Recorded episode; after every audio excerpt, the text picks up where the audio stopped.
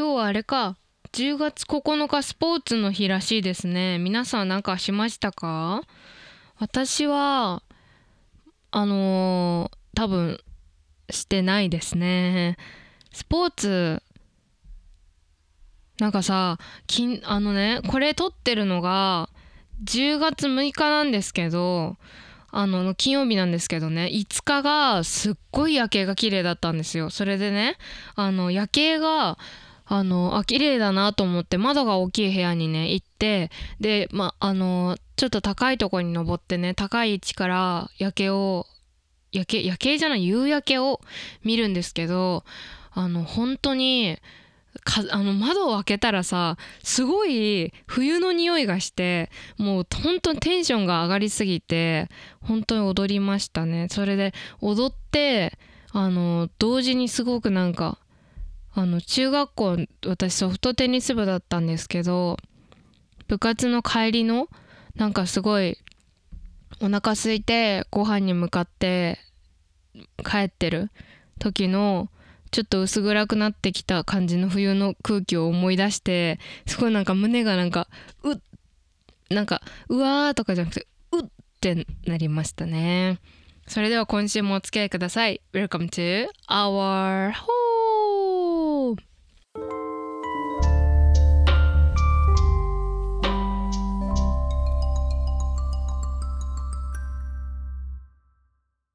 ということで10月9日スポーツの日。第119回目聞いた時からあなたも私たちの身内にしてしまうをテーマにした身内ラジオ今週も工藤あこがお送りいたします。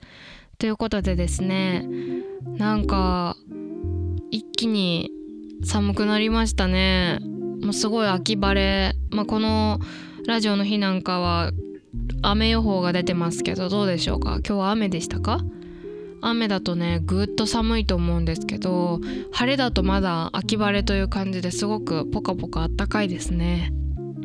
私はというとですね最近あの去年あの映画を100本ちょうど見ようと思ってでそれにこう向けてあの100本目は何にしようかなと思って選んだりっていう作業が、まあ、去年の今頃このラジオでもあったと思うんですけどで100本はアラビアのロレンスにしたんですね。ですごい長編の映画で壮大な映画らしい映画という感じでもう本当に見たなっていう感じがしたんですけどあの今年はね去年よりも見る本数が多くてもうあと今年は2ヶ月切ってますけどあのもう100本目に次でいく。だから今99本見た状態なんですけど、ま、非常に流れが悪いと。あのなんかね消化不良の映画ばっかり見てるんですよ。例えば「恋のミニスカウェポン」とか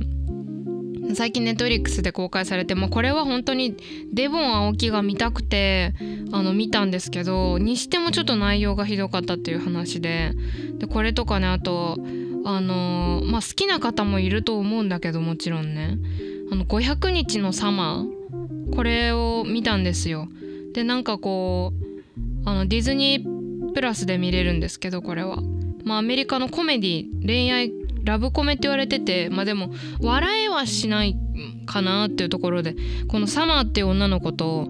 あのー、トムっていう男の子が、まあ、恋に落ちるんですけどサマーはあの両親が離婚していたこともあってあの誰かと交際をするっていうこと付き合うっていうことはしたくないけどそうじゃないんだったら別にいいよっていうことでこのトムと一緒に始めるんですけどまあ、記憶としてはね普通になんかこうあのカップルと同じ日常なんだけどもうサマーはね突然もうなんか姿を消してしまうというか別に付き合ってないからいいでしょっていう感じでねあのすごくこうラフな関係なんですよね。でもトムはそれが嫌であのなんとかこう彼女をこう探し求めるというか感じなんですけどこの500日の中で何日目何日目っていうんでねこういろいろこう時がこう行ったり来たりする。それでちょっと頭が疲れちゃって。でこサマーっていう女の子がまたねすごいんですよ。これがちょっとまあ本当に好き嫌いあるというかどうなんだろう。私は女的にはサマーみたいな子がいたら本当にちょっと厄介だなっていう感じがしましたね。というのでちょっとあのモヤモヤっとしてまあなんか本当にファッションとかあのが可愛くてで彼のねあの彼は、えっと、コピーライターをやってるんですけど会社で。それとは別にこう建設のものがすごく好きでなんかこう書いたりするの好きなんですよ。こう建物とかを。でその描写とかすごいおしゃれで部屋にね黒板があるんですけどその黒板とかもねすごいおしゃれでねあの見見応えはあるんですけどなので結構人気な映画ではあるんですけども私にはちょっとまあ消化不良だったなっていう感じ。でなんなんかなんとなくやってた会場48 48 hours ズ悪夢のバカンスっていうあの男女があのジェットスキーであのジェットスキーっていうんだっけあれは。あ海のサバイクみたいなのあるじゃん。あれで海の上に取り残されちゃって。であの取り残されたとこにサメが来ちゃってっていうパニックムービーを見たりとか。あなんかちょっと白夜行を見てちょっと暗い気持ちになったりとか。そういう感じでちょっとなんか消化不良が続いていて。で99本目がこの前ですね。マディソン軍の橋を見たんですね。でマディソン軍の橋ってすごい有名な映画なので知ってる方も多いと思うんですけど。あのクリント・イーストウッド監督。の、えーと、監督作であり、えー、主演作でもありメリル・ストリープと一緒に、えーまあ、これも恋愛なんですけど映画なんですけどこれ簡単に言うと不倫なんですよ。不倫映画。でメリル・ストリープがもう本当にそのマディソン軍のですねあのもう退屈夫も子供料理作って呼んでももうなんか料理おいしいねとかなんとかっていう会話とかもなくもうただただ食べてもうそれぞれの生活に向かうけどもう自分だけはもうなんかロボットのように本当にこう家事をして動いてっていう生活を送って本当退屈な生活を送っている。でその時に娘と息子、まあ、16と17の娘と息子いるんですけどその2人と旦那が3人でなんかね田舎ならではなのかもしれない。田舎ならではというかアニメのこうなんかあのアニメじゃないアメリカの田舎ならではのなんか感じなんだけど子牛の品評会に出しに行くんですよ。でもみんな周り農家なのね。であのその品評会に行くんで4日間家を空けると。で4日間家空けた時の初日にこのクリント・イーストウッドを演じるロバートがですねあのちょっと道を教えてくれとマディソン軍のその橋って言われてるそのタイトルにもあるその橋が屋根付きの橋があるんです。もう結構変わってるんですけど屋根付きの橋がね写真を撮りたいと。でこの人写真家なんだけどあのー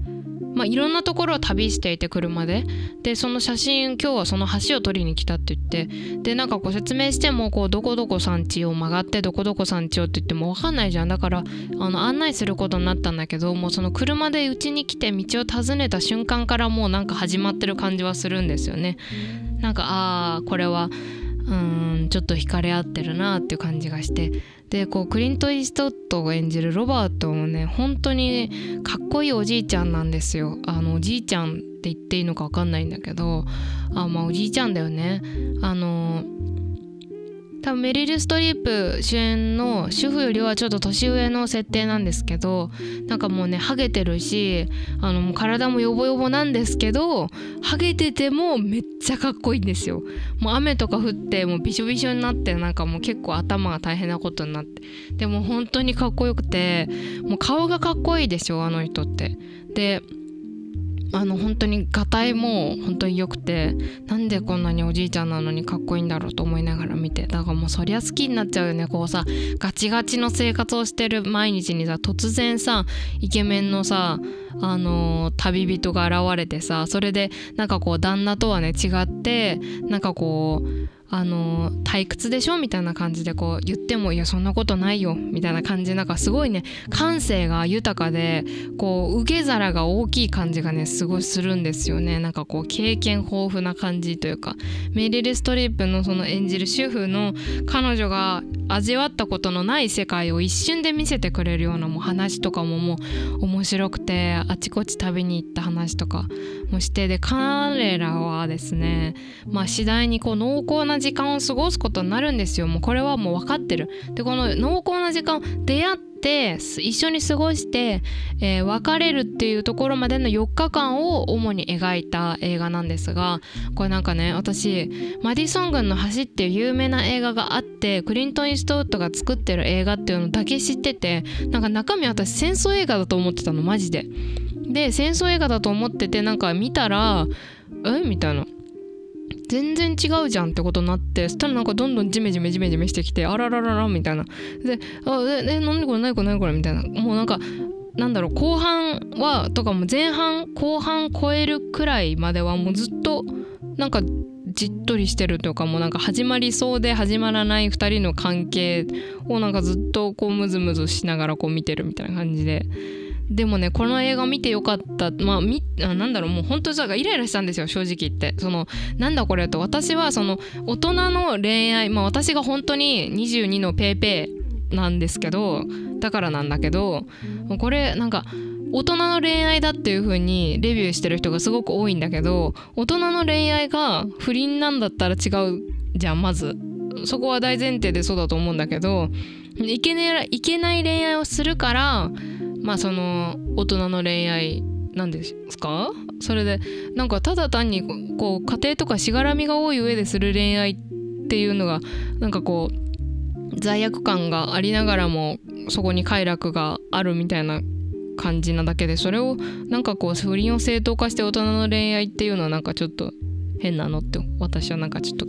あの痒くなっちゃうんですけど。なのでちょっと痒くなってたんですけどあの最後もうやっぱほんとメリル・ストリープの演技が本当にすごくてやっぱどうしても感情移入できない内容ではあるじゃん。だけど彼女がその彼に対してねもうなんか彼はもう旅人ですから去っていくことになるんですよ。で一緒にいることもできないからね彼女には家庭もあるし。で彼女が彼に対してあなたはこれから旅をしてまたいろんな人私みたいな人に会ってでその人にもまた私はその思い出の一人となってこういう人がいたんだよってエピソードの一つになるんだろうけど私はあなたに置いてかれたことだけを抱きしめてこの場所にいないといけないっていう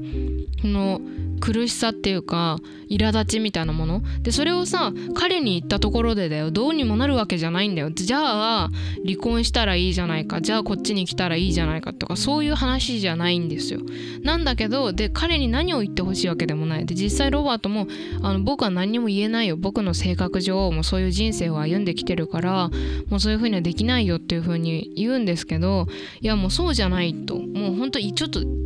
ちょっと黙っててくれ。なんか言わせてくれっていうシーンがあるんですけどそれがもう演技がすごすぎて彼女の人生そのものにこう没入してしまうというかもうそれくらいこうなんか怒る泣く演技が本当にすごくてもうそこで結構彼女のキャラクターに入り込んでしまってそこからがかなり面白かったです。もう本当に有名なラストシーンがあるんですけどそこがやっぱりうわーちょっとこれはかなり見てよかった。ったこのシーンのために私はこの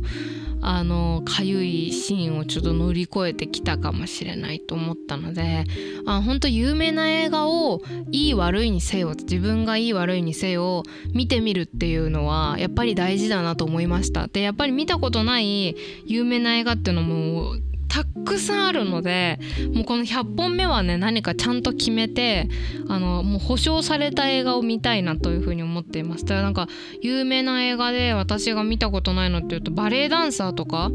ないんですよ。だから今んとこバレエダンサーを見ようかなと思っていて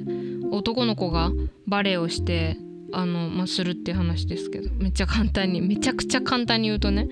だからそういうなんかこう有名な心温まる系の映画をちょっと見ようかなとちょっと前の映画を見ようかなと思っています。そうそういう感じであの皆さんも是非おすすめの映画とかねあったら教えてください。最近見た良かったよっていう映画とかあったら教えてください。もうサブスクは結構入っているので結構見れると思うのでですね是非あの教えてもらえたらなと思います。宛先がございますので紹介しますね。レター .to.ako.gmail.com letter.to.ako.gmail.com 綴りは全部小文字ですのでお気をつけください概要欄と紹介文にですねあのメールアドレスそのまま押して飛べる場所があるのでぜひそこからそのまま押してですね押してですねぜひ身内ネームを添えて送っていただけると嬉しいですもちろん番組のご意見ご感想なんかもお待ちしておりますのでえぜひそちらの方もですねお願いいたしますという感じですね。そう。で今日はねちょっと久々にもう多分このラジオを最近すごく聞いてくれてる人が増えてるのであの初めて聞くという方もいるかもしれない。ちょっとコーナーをやりたいと思います。お天気ミュージックのコーナー。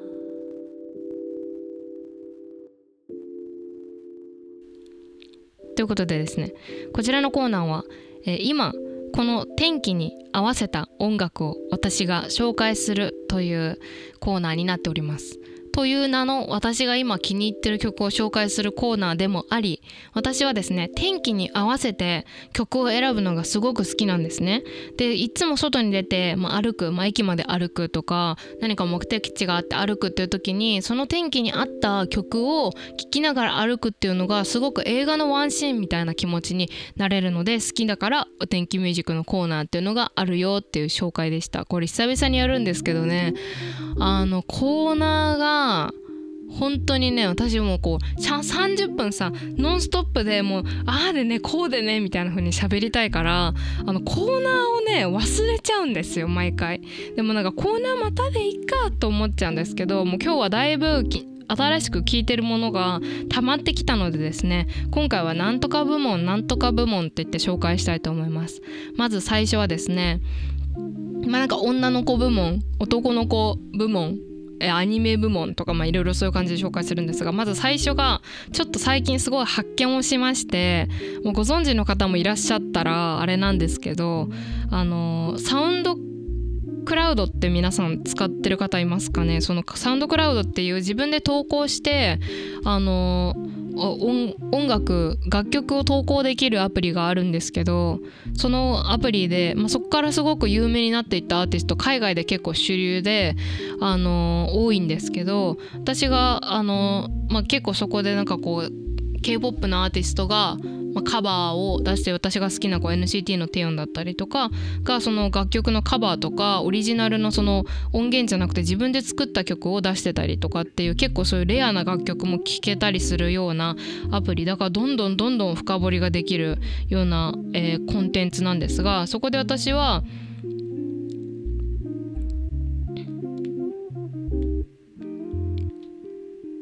あの大好きなこのラジオでもたびたび話に出てくるクレイロちゃんのラジオを聞くんですが彼女がですね年1どれくらいのペースでやってるかな、まあ、今現在7本出てるんですけどあのおすすめの曲なのかなんどういう基準で選んでるのか分かんないんだけどあのとにかく自分のプレイリストをガンガンかけるんですけど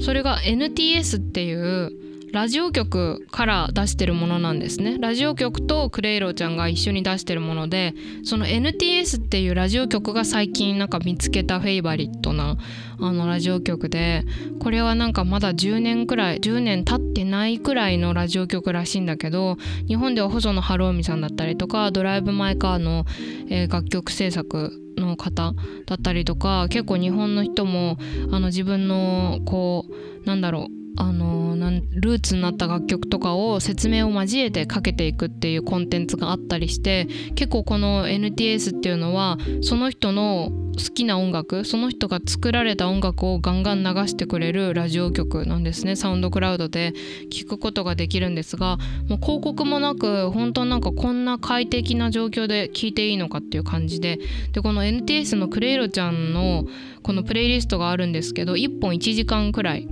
で今新しいのを撮っていてですね。で途中でねあのたまにインスタのストーリーでその今度 NTS のまた新しいラジオ撮るからなんかメッセージがあったら送ってねみたいな感じでメールアドレスだけ載せるんですけどそのねあの来たお便りみたいなのがあの曲と曲の間にかかるんですね。でなんか彼女のファンってなんかファン層がどんなかっていうのはちょっと見たこと見たことないっていうかあの目の当たりにしたことないから分かんないんだけどさすごい緩いんですよ。なんか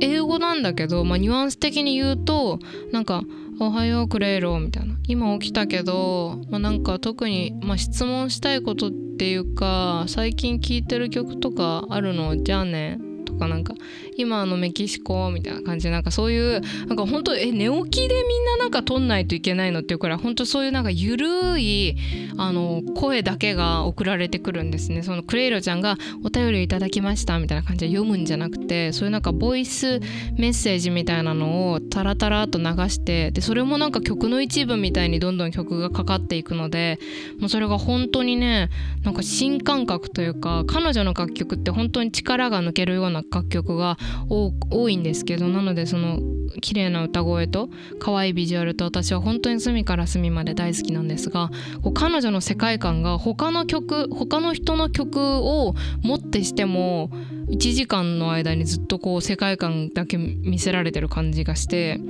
本当に面白いんですよね。なのでその面白さなんかとあとこんな曲はどこで出会えるんだっていう新しい曲の発見そう60年代のものもあればそういうなんか昔のあの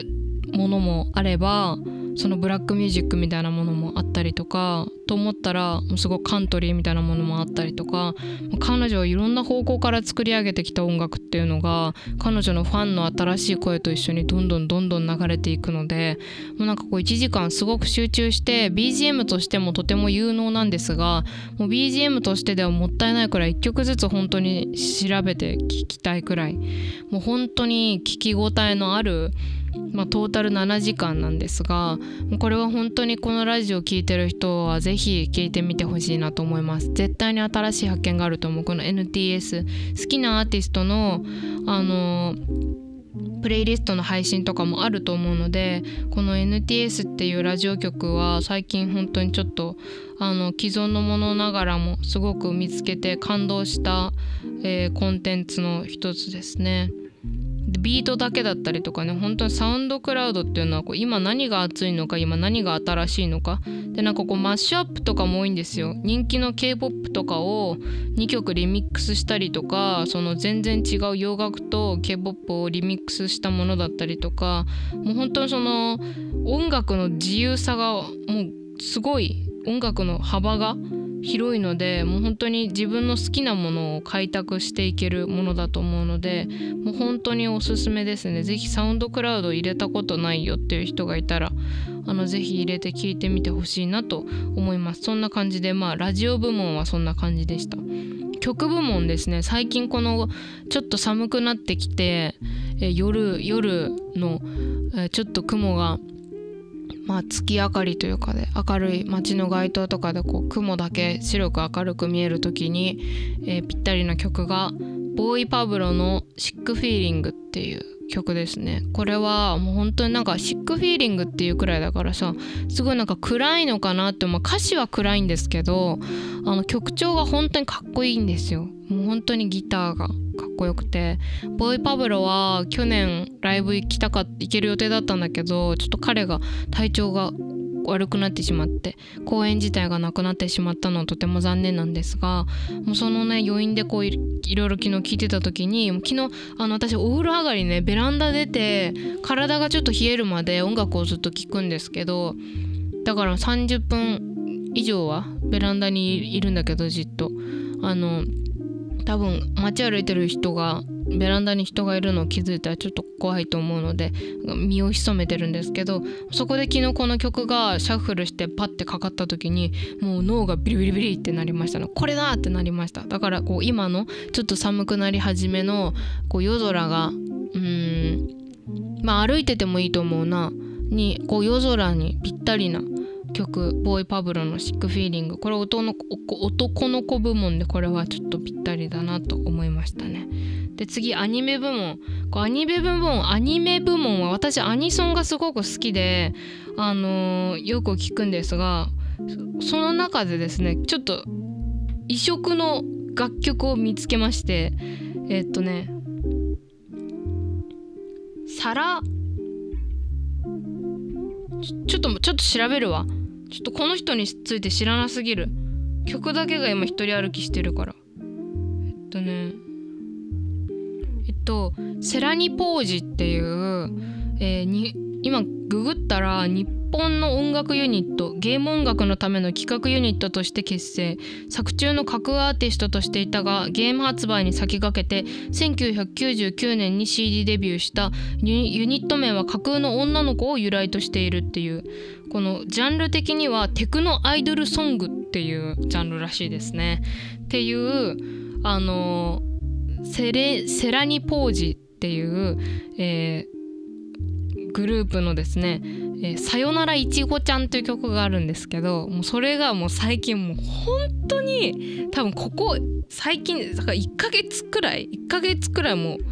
狂ったように聴いてると思うこの曲を言ってば1日1回でこの前なんか海行ったんですけど海であの海辺でちょっと聞いてみたんですよ。なんかどんな気持ちになるんだろうと思った。なんか本当になんか本当になんか不思議な気持ちになる聞くと。でこの曲ねめっちゃ面白いんですけど「さよならいちごちゃん」というタイトル通りいちごちゃんと別れる曲なんですよ。でその別れるんだけどいちごちゃんってあだ名とかじゃなくてもうガチいちごガチのいちごで歌い始めがね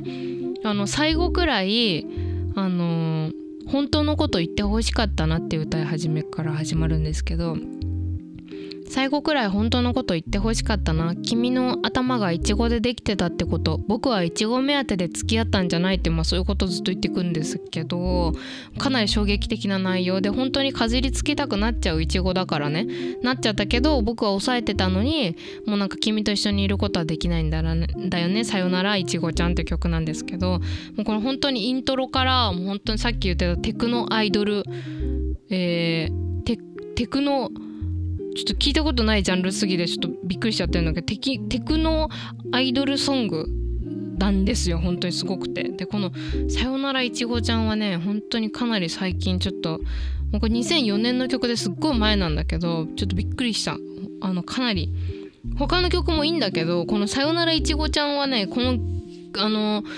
かなりあの人気の曲で本当にあの良かったのでちょっとみんなどういう感想を抱くのか気になる。私はこういうアイドルソングとかアニメソングとかもうこういうものがもう本当ここなんかこう何って説明できないようなものが大好きなのであのちょっとどういう感想を抱きますかね皆さん。さ知ってる人いるかな？さよならいちごちゃん。私はちょっとこう本当人が多いとことかであの怖い顔して歩く時にこういう曲を聴くそのなんか私は結構バリアが強い方なのであのこう絶対こう誰にもあのぶつからないぞ話しかけられないぞっていう感じでこう歩きながらこのいちごちゃんを聞くんですけどそのなんか自分のこう外から見えてる印象とあの自分の中身がこう違いすぎるっていうギャップをなんかちょっと楽しみながらちょっとちょっと気持ち悪いね。ちょっとごめんね。気持ち悪くなっちゃったんだけど。そうそうそんな感じでもうすごいこの曲はもう本当に最近ハマってますね。多分これからもずっとお気に入りの曲になると思います。でもう一個じゃああと2曲にしようかな、えー、もう1曲目が、えー、男性バンド部門。これアンディ・モリのロックンロールという曲ですね。まあ、これアンディ・モリノっていうかくるりのロックンロールをアンディ・モリがカバーしたくるりのカバーアルバムの、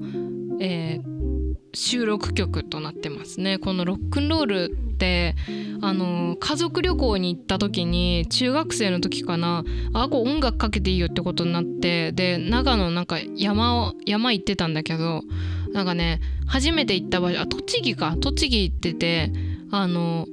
すごい人気なパン屋さんに行ったんだけどそこがねなんかあの観光地みたいになっちゃっててそのこじんまりした場所なのにそこに異様に人が集まって並んでてなんかすごい空気もなんか嫌な感じだったしなんかちょっとねあの社内が落ち込んだんですよ。ちょっと思ってたのと違ったねみたいな。すごいさ頑張ってきたのに違ったらちょっとショックじゃん。だからその時にこのまあなんか曲かけていいよってなってこの曲をかけたくるりのロックンロールかけたでこの最初のイントロがいいのもじゃんじゃーじゃーじゃんちゃらじゃんちゃらじゃんちゃちゃちゃんもうギターが本当にかっこいいですね。でそれをかかった瞬間に「おいなんだこの曲は」ってもう両親に「もうなんだよこの最高な楽曲は何だ」っていう感じでこう一気にもうドライブがグーンとアクセルをこう踏んで車がバーンって進んでいった感じがしました。でこの曲をですねもともと大好きな曲なんですがこれ andymori があのもう解散しちゃったバンドなんですけどあの anonymass 赤い電車をカバーしていたりとか木村カエラちゃんあ矢野顕子さんが「 Baby I Love You」をカバーしていただいたいてたりとかもうこのあのトリビュートアルバムあのくるりのトリビュートアルバムはもう非常にそうそうたるメンバーがあのいるんですがその中でもやっぱりこのアンディ・モリのロックンロールはこの最初のさっき言ったこのイントロのギターをあの度外視したあの内容になっているんですけどそれでもすごいアンディ・モリらしさがあのこの楽曲モリモリになっていてでやっぱりそのアンディ・モリのその歌声があのくるりのこの優しい歌詞をまたこう別の優しさにこう解釈している感じがすごくして私は本当に大好きな楽曲でもう本当これは歩き始めに聴きますね。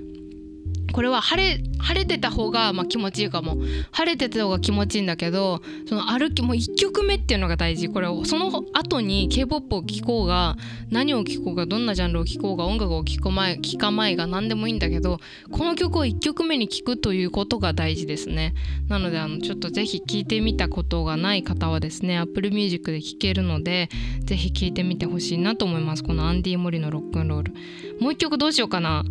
もう一曲あもう一曲ね。じゃあ女の子アーティスト部門最後いきますね。最後はキャリーパミュパミュの「おやすみ」という曲にしましょうか。これはですね昨日夜お風呂入っててでなんかすごく寂しい気持ちになったんですね。なんかこう風が冷たくてやけに昨日はあの風が強かった夜は。ですごい寒くてなんかこうお風呂入ってもなんかリラックスできなくてどうしたもんかなと思って音楽をかけてたんですね。でその時にこのキャリーパミュパミュちゃんの、えー、お休みがかかった。でこのイントロがね本当なんかこうおもちゃのおもちゃが夜に起きてみんなで舞踏会してるみたいな感じのイメージなんですけどもう本当に可愛い曲。でキャリーちゃんの声がやっぱほんと可愛いでしょ？でこの曲がねえっとパミパミレボリューションっていうあのー何年に出たアルバムかなこれは、えー、2012年に出た。もう10年経つんだね。あのの出たアルバムの中に入ってる曲なんですけどもうこの「本当におやすみ」っていう曲は本当に可愛くて。でこのキャリーちゃんの曲を私本当に大好きで多分全部聴いてるんですけどあの中学生の時にね「あのもしもし原宿」を初めて聞いてあの TSUTAYA でレンタルしてもうずっと聞いてました。でこのあのチェリーボンボンとかもうジェリーとかが大好きででその後このパミュパミュレボリューションが出てこのパミュパミュレボリューションの中のドリンカーって曲とかも大好きなんだけどあのメロンソーダに透かして好きな子を見るんですけどその歌詞とかもすっごい可愛くて最高なんですけどやっぱちょっと夜寂しい時間にこのお休みを聞くともうなんか寝るしかないなっていう気持ちになりますね。なんかこういやもうなんかいろいろ思うけどさ結局なんかこう一人の時間というのはすごく大事だしなんかこう今今日なんかこう好きなことを本当にいっぱいまだあのあと今日は2時間くらいだけど好きなことまだしようみたいな。イエーイってこうちょっと思い越しがちょっとだけこう軽くなったような感じに思いますね。だからそういうこう肩の力が抜ける何かこうしなきゃ一日の終わりにこう、ま、もう一日が何もしないで終わっちゃうとかいう時とかももういいやって思えるような曲なのでなんかあんまり普段可愛い曲聴かないよっていう人とかもあのちょっと聞いてみてほしいなと思いますね。という感じですごいいっぱい紹介したんですけど、まあ、思わずこう長くなってしまったでもこの季節の変わり目でさなんかこうねみんな食欲減ったりしてませんか？私はすごいしてるんだけどまあなんかそのさ人って寒くなるとさ自分の体温体温調節のためになんかちょっと食欲減ったりするらしいよ。調べたら。わかんないけど本当かどうかね。でもなんかそうだから季節のせいにしてなんでも今とりあえず今現在の機嫌をとっていくっていうことがね一番大事なので私はこれから100本目の映画名作映画間違いないとされるものを1個ね見てもうこのちょっと良くない映画の波をねバチコンとこう断ち切ってやろうかなというふうに思っております。皆さんもね今日紹介した、えー、ボーイパブロの「えー、シックフィーリング、えー、あとなんだっけ？さよならいちごちゃん。あとアンディ・モリのロックンロール。あとは、えー、ケリーパミパミのおやすみ。であとはサウンドクラウドのクレイロちゃん。NTS っていうラジオ局ですね、まあ、クレイロって検索してもらえればそのプレイリスト NTS っていう大きい枠組みが出てくるのでそこぜひ聞いてみてほしいなと思います。それではですね皆さん今週もお付き合いありがとうございました。また来週もこの時間にお会いしましょう。お相手は工藤和子でした。バイバーイ。